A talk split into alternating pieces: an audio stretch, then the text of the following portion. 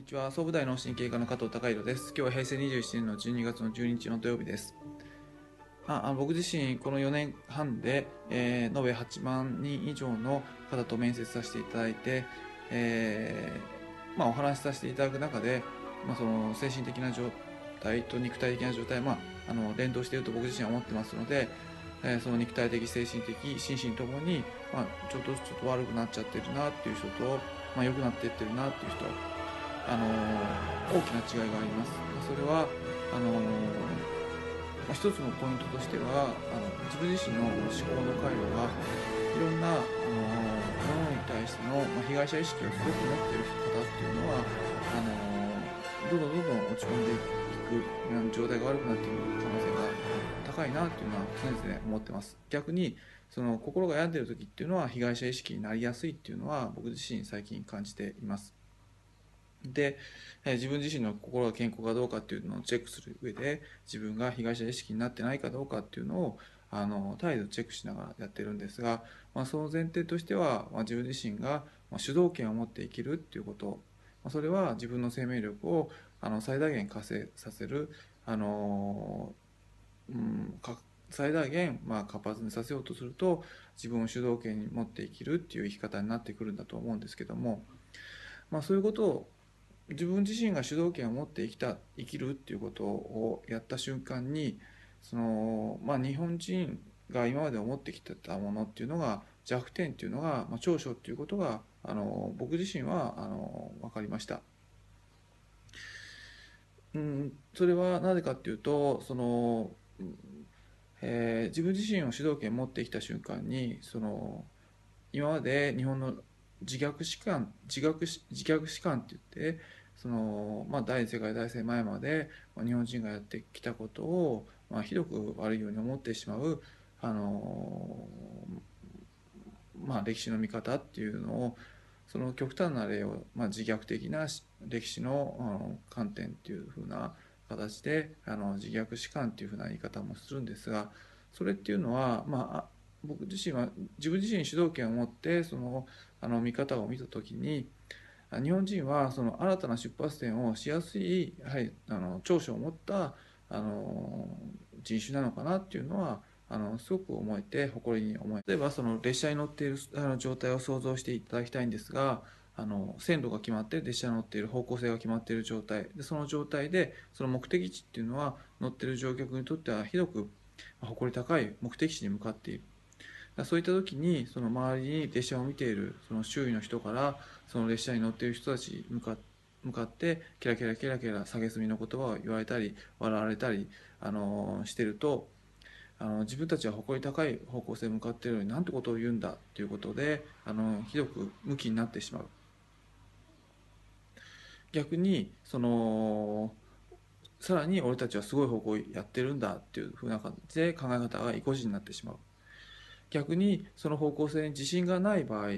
電車に乗っている時にその方向性目的地に自信がない場合、えー、周りからキラキラキラキラ笑われたり蔑まされたりするとあ俺たちは何でこんな方向性に向かってるんだろうなってってひどく、えー、落ち込んでしまう。これは何でそういう気持ちになるかっていうとあの自分自身がその目的目的方向性に向かっているわけではないからです。だと僕自身は思います。あのその機関士が機関車があの進んで線路の上を沿っていっているのでそれは自分が乗っている、まあ、その奴隷状態っていうか引っ張られているのであのその方向性をひどく、えー、得意まめになってしまったり逆にあのすごい自信がなくなってしまったり極端な話なんですけどに主導権がない場合はあのそのようになってしまいます。えまた別の状況を考えてみますと例えばその自転車に乗って自分がいろんな道に進んでいる時、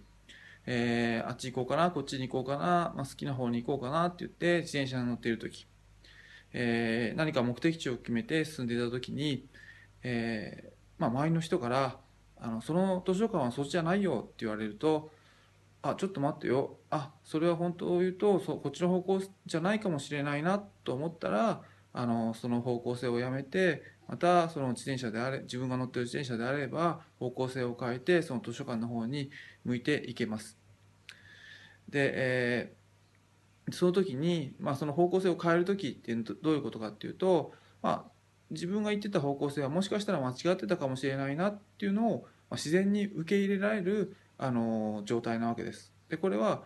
あの電車に乗って、まあ、その奴隷的にその目的地に引っ張られている状態と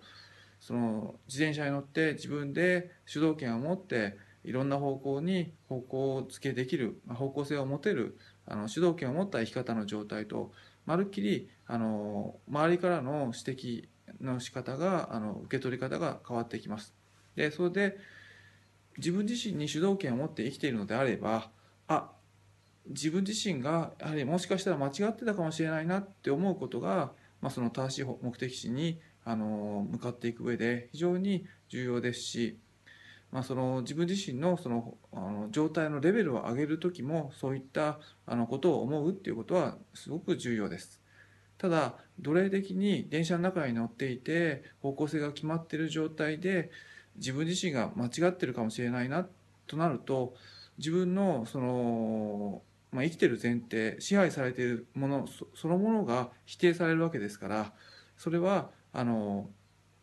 うんまるっきり話が違って、まあ、その例えばその自分自身がちょっと否定されただけで、まあ、その戦争状態とか喧嘩になったりするわけなので、えー、本当に自分に主導権を持って生きているのであればその自虐史観っていうのは非常にこの成長のステップになりますし実は日本人としてのあのとてもあの特徴のある長所だと思います。まあ、こういうこういう、あの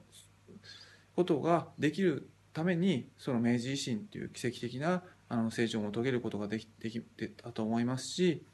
あのその戦後の第二次あの世界大戦終わった後のあの行動成長っていうのも成し得る日本人だったんじゃのではないかなと思います。なのであの僕自身の一日本人自身の一つの長所としてその自虐史観あの私たちは間違ってたかもしれないなって思うあのこのことがあの非常に長所として捉えるにはどうどういった状態かっていうと自分自身の主導権を持って生きている状態でそれを受け入れれば、まあ、僕自身は非常に私たちの長所だと受け止められると思います。ただあの奴隷状態で生きてる時にそのことをあの世の中に広めてしまうとやはりその自分の存在を全て否定されるようにあの思ってしまう人たちもいるわけであのそれはその、えー、ちょっとその不穏な感じになってしまうのでベースとしてやはりそのあのいいか悪いかではなくて自分自身があの自分自身の生き方をまず生きるそうすることであのいろんな見え方が変わってくるのかなと僕自身は思います。えー、今日は以上です。